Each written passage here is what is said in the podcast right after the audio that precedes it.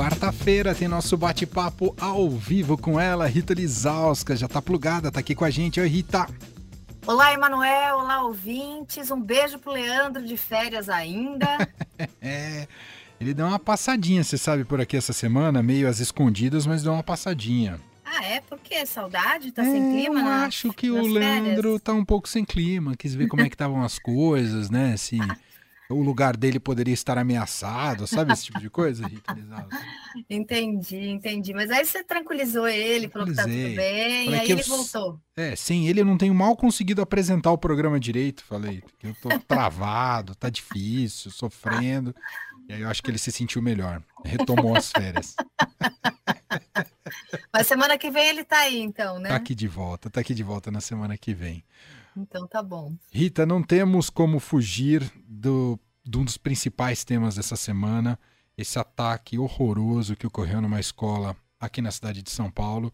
É só mais um entre tantos que tem é, crescido no Brasil, né? Estatística, as estatísticas demonstram isso. E claro, a gente fica com uma série de perguntas na cabeça, né? Por quê, né? Por que desse horror? Por que ele tem acontecido e o que, que a gente precisa fazer para evitar isso. Imagino que isso também mexeu aí com suas caraminholas, Rita Lizauska. Ah, Emanuel, não tem como, né? É, a notícia é, veio à tona quando muitos dos nossos filhos estavam na escola, né? Então, assim, não tem como você não sentir ali a, a, aquele frio na boca do estômago. Eu fiquei bem paralisada, porque, assim, é, não é mais, como você disse, uma exceção, né? A gente, no semestre do ano passado, a gente conversou sobre o ataque de Aracruz, que foi, que foi em Sergipe, a gente vira e mexe lembra de Suzano. Então, assim, uma coisa que é, começou a ser recorrente no Brasil, né? Era uma coisa que a gente não tinha e que começou a ser recorrente e a gente fica completamente é, é, congelado quando vê uma notícia dessa, né? A gente pensa nos nossos filhos, ao mesmo tempo a gente se compadece dos professores, né? Porque, poxa vida, não, basta, não, não bastam os baixos salários, o desprestígio, o desrespeito, né? Professor de uns de uns anos para cá, né? Visto como inimigo, um alvo, né, é, sendo exposto, criminalizado, né? A gente viu aquela coisa de escola sem partido, de filmar professor, de expor professor, né? Colocar ele ali como, como um inimigo. E aí a gente vê, né, uma, uma professora de 71 anos morta em sala de aula, outras professoras que tiveram que é, para salvar ali todo mundo, a própria vida dos colegas e das crianças tiveram que agir e, e, desarmar esse, esse adolescente de 13 anos. Então, assim, é completamente triste. E, assim, desde os anos 2000, é, é, a Carla Jimenez, do Intercept, soltou uma newsletter é, essa tarde e ela compartilhou um documento que foi feito por muitos pesquisadores da educação que foi entregue para a equipe de transição né, do governo Lula-Alckmin. Né? Houve aquelas equipes de transição que fizeram ali diagnósticos é, das diferentes é, áreas do governo, né?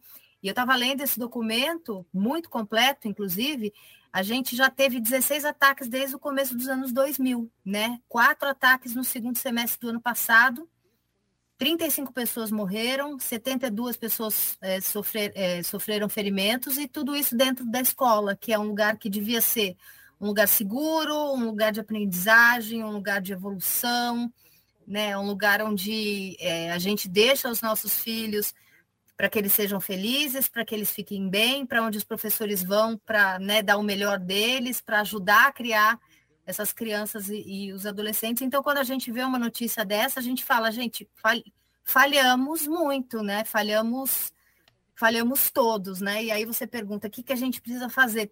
A gente precisa fazer um monte de coisa, né? Eu acho que é, tanto quando a gente pensa em segurança, né, eu acho que a gente tem que dividir esse assunto em alguns, alguns tópicos. Né? Quando a gente pensa em segurança das escolas, em segurança pública, a gente viu que esse menino ele anunciou no Twitter que ele ia fazer é, esse ataque, né? Sim. É, então, assim, a gente precisa de inteligência, porque o que, o que a gente já sabe que existem grupos extremistas na Deep Web que estão é, às vezes, às vezes é, nem na Deep Web, às vezes no próprio YouTube mesmo, que estão é, pegando esses meninos e, e, e, e fazendo é, essa lavagem cerebral, né? Esses grupos extremistas de, de, de direita. Então, a gente precisa que exista inteligência e que, é, que exista monitoramento desses grupos de Deep Web, porque esse menino anunciou esse ataque tudo bem que o perfil dele estava fechado, ele tinha ali um, um, nickname com sobrenome de um outro rapaz que tinha feito um ataque à escola, né? Então a gente precisa que a inteligência funcione para que evite né, esse tipo de coisa. Aí a gente tem que pensar é, em, em, relação às escolas também, né? E eu queria lembrar uma entrevista que eu fiz, eu até fui resgatar quando, é, quando foi, foi uma entrevista que eu fiz quando, quando houve o lançamento de um livro muito bom chamado A Geração do Quarto. Eu publiquei essa entrevista no, no portal do Estadão no dia 6 de abril do ano passado e a gente conversou sobre ela na, no Mãe Manual ao vivo. E o título era Geração do Quarto sofre e pode fazer sofrer. Esse professor fez uma pesquisa muito é, grande com adolescentes e ele, e ele até, eu lembro que a gente conversou sobre isso e ele falou: é, é, esses meninos que estão na Deep Web, que estão no quarto. E não é assim, meu filho está no quarto agora, não é o adolescente que está no quarto jogando videogame, é o adolescente que está isolado Sim. dos pais, da família, sem amigos, etc e tal. São adolescentes que estão em profundo sofrimento, e ele até comentou: é a geração que fez Columbine. Eu achei tão forte quando ele falou isso para mim o ano passado, uhum. né? E ele falou: são crianças, são adolescentes, são vítimas de bullying, e quando eles são vítimas de bullying e não são acolhidos, eles vão fazer alguém sofrer. Né? Então, assim, então, é, o que as escolas e, é, precisam é, entender? Que bullying não é uma coisa aceitável, né? Para nenhum dos lados, se tem uma criança sofrendo bullying, é, ela pode sofrer, ela pode atacar de volta, né? Então, assim, e hoje a gente tem um bullying que é muito é, pior e exacerbado, porque ele é o bullying que pode ir para o digital, né? O cyberbullying. Uhum. Né? Então, as escolas não podem, e, e, eu sinto né, que as escolas, às vezes, ainda é, deixam isso meio de lá, conversam, ah, isso é bullying, isso é coisa de criança. Não é, isso pode, assim, desgraçar com a cabeça né, de um adolescente e esse adolescente revidar de uma forma violenta. Então, a gente tem que identificar isso. O professor Hugo, eu vou até falar o nome dele aqui, o, o livro é A Geração do Quarto. É, é um livro que analisa, então, o sofrimento psíquico desses jovens, né? É, o professor Hugo Monteiro Ferreira, que é autor desse livro, que fez uma pesquisa muito grande com adolescentes, então ele pediu ajuda a várias escolas para aplicar formulários para adolescentes e ele diagnosticou isso, né? Não é um chute, é uma pessoa que entrevistou uhum. adolescentes e, e, e pais, né? E eu acho, a gente falou um pouco das escolas, a gente como pais tem que olhar um pouco mais para esses filhos, né?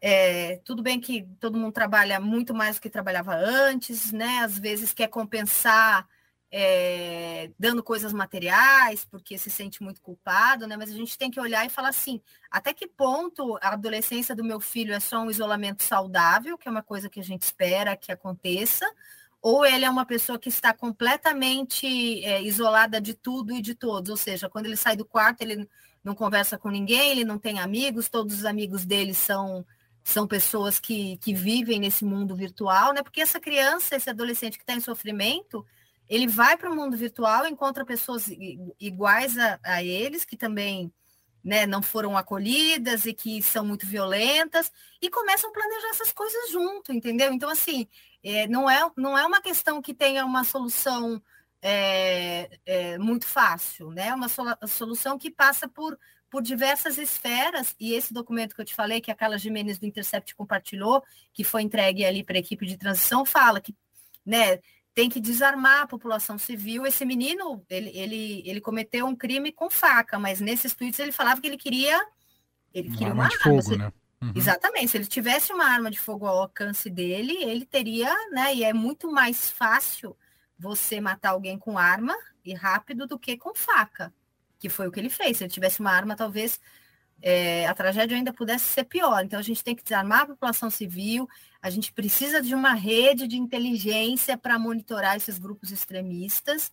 Existem muitas pessoas, inclusive nas redes sociais, como a Lola Aronovich, que foi durante muitos anos atacada por esses extremistas da Deep Web, que inclusive é uma das autoras desse relatório que foi entregue para a equipe de transição, que conhece esse submundo da internet como ninguém. Essas pessoas precisam ser trazidas para perto para monitorar esses grupos é, extremistas que estão fazendo isso é, é, com esses jovens. E eles precisam ser responsabilizados criminalmente antes disso acontecer, né? Sim. Porque eles estão ali é, é, se organizando para cometer esse tipo de crime, né? Então, assim, é uma coisa muito assustadora, Emanuel. E o mais assustador é que, assim, eu tenho a impressão de que daqui a duas semanas ninguém mais vai falar sobre esse assunto.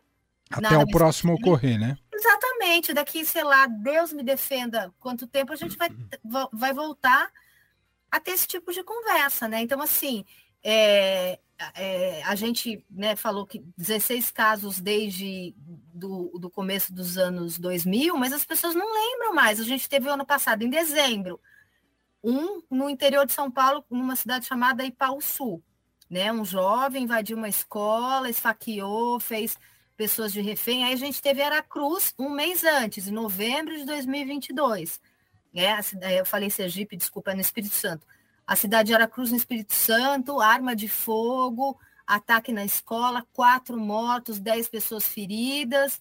E aí a gente teve, em maio do ano passado, a gente teve Sobral, um aluno de 15 anos atirou em três estudantes. Tem aqui uma lista. A gente não lembra disso, uhum, né? Uhum. Parece assim, cada, cada semana tem ali uma tragédia, a gente repercute, uma semana tem enchente, na outra tem deslizamento, e agora tem esse ataque, e parece que a gente está ali nessa, nessa roda viva de tragédia que né, a gente não consegue acompanhar, e até a próxima, que faz a gente esquecer é, o escândalo do ano anterior. Mas, assim, é, é, muito sintomático quando você vê esse tipo de violência acontecendo dentro de um estabelecimento de ensino, né? E aí você vê que a sociedade está completamente é, falida. Porque é o maior contraste possível, né? Um ambiente que deve representar exatamente o inverso da ideia de violência e horror se torna, é, acaba se tornando justamente palco ah, dessas tragédias, né? Deveria ser um ambiente para ah, de prosperidade, de esperança, de felicidade, que é tudo que a gente espera ah, de ambientes escolares. E, e, cabe uma reflexão em nível de modelo de escola também, principalmente de escola pública. Acho que escola pública sempre foi, de alguma maneira, um ambiente hostil. Eu estudei boa parte da minha trajetória escolar em escola pública e sempre foi uma coisa de uma luta para você ser é, acolhido, para você não ser isolado. Não, não, digamos que não era algo, algo que as pessoas facilmente é, podiam estabelecer as suas relações. Não sei se isso vem mudando ao longo do tempo, mas aparentemente não. Com o com a piora, né, de que a gente tem agora um contexto de cultura de ódio muito mais preponderante, com os incentivos de redes sociais e com acesso a armas mais fácil. Talvez o ambiente hostil sempre existiu. O que a gente tem agora é uma facilidade na resposta para quem é, é, mais frágil psicologicamente ou, ou, vive num contexto até familiar mais frágil pode reagir com, com, com esses atos extremistas, né, Rita? É, e, e assim, Emanuel, além disso, essa reação, né, quando tem a rede social nessa, nessa conta, nesse caldeirão, você tem esse orgulho do ataque, né? Então, assim, logo depois que esse, que esse menino de 13 anos fez o ataque, você viu aquela coisa na rede social, teve até uma matéria que eu acho que o UOL fez, mostrando que essas pessoas que estavam ali no círculo dele, ah, esse é um dos nossos, né? Então, assim, você que de repente é, esse jovem, ou os jovens que eram isolados de alguma forma, eles têm ali os pares que se juntam e que, e que se orgulham dessa reação, né?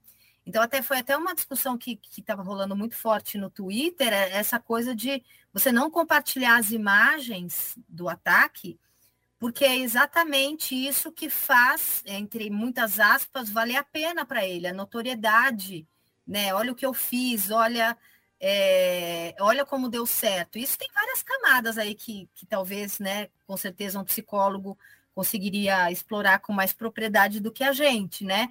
dessa coisa de você se reconhecer, de você se tornar notório por alguma coisa, sendo que por algum motivo você estava se sentindo ali isolado, eclipsado, né? E daí a gente vai e, e, e, compartilha, e eu tenho lá as minhas dúvidas, né? Porque é uma notícia, a gente vive de notícia, como é que a gente vai mostrar o horror se a gente muitas vezes não mostrar ele acontecendo, né? Então eu tenho, eu tenho sinceras dúvidas de, de em, em, relação a se essas imagens eh, podem ou, ou, não, devem ou não ser compartilhadas, né? Mas aí eles têm a, ali aquele reconhecimento e o prêmio pelo ato, né? E, e tem aquela coisa de será que não estimula eh, um, um, rapaz na mesma situação que ele, né?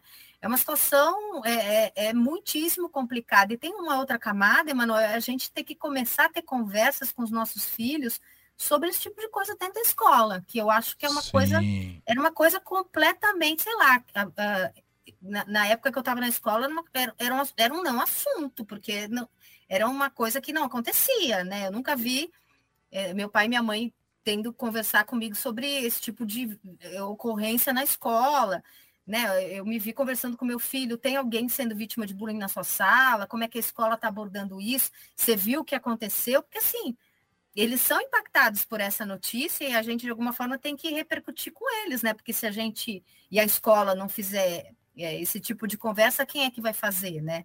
Nos Estados Unidos tem até essa, essa, essa loucura extrema de treinamento para ataque, né, Emanuel? Que é uma coisa uhum. completamente surreal, né? Você treina, os japoneses treinam para quando tem terremoto, né? Que é uma coisa que eles não conseguem evitar porque é um, é uma coisa ligada ali às placas tectônicas da Terra. Mas você tem que treinar crianças para a possibilidade delas serem atacadas dentro da escola, é uma coisa, dá vontade de apertar o botão vermelho e falar, para tudo, gente, é. deu tudo errado, Exato. né? Volta tudo, porque porque não é possível que a gente está tendo esse tipo de conversa, né? A gente ouvir discussões de ah, precisa ter um, um policial militar em cada sala, essas Absurdo. bobagens, né? esses absurdos que vêm nesses momentos de desespero, né? Não é, não é isso que vai impedir o menino ser vítima de bullying, não é isso que vai impedir o menino é, reagir, né? O buraco é bem mais embaixo e é, é, assustador imaginar que a gente está passando por isso. É isso. Bom, seguiremos falando. Né? É um tema que não podemos abandonar, tem que acompanhar justamente para que a, a se tomem atitudes e a gente tenha uma mudança de cenário e que não voltemos a, a noticiar um massacre, um ataque em uma escola. Esse é o nosso papel também. Rita, obrigado. Sei que é um assunto difícil, mas importantíssimo. Obrigado mais uma vez. Obrigada, Mané. Obrigada, ouvintes. Até semana que vem.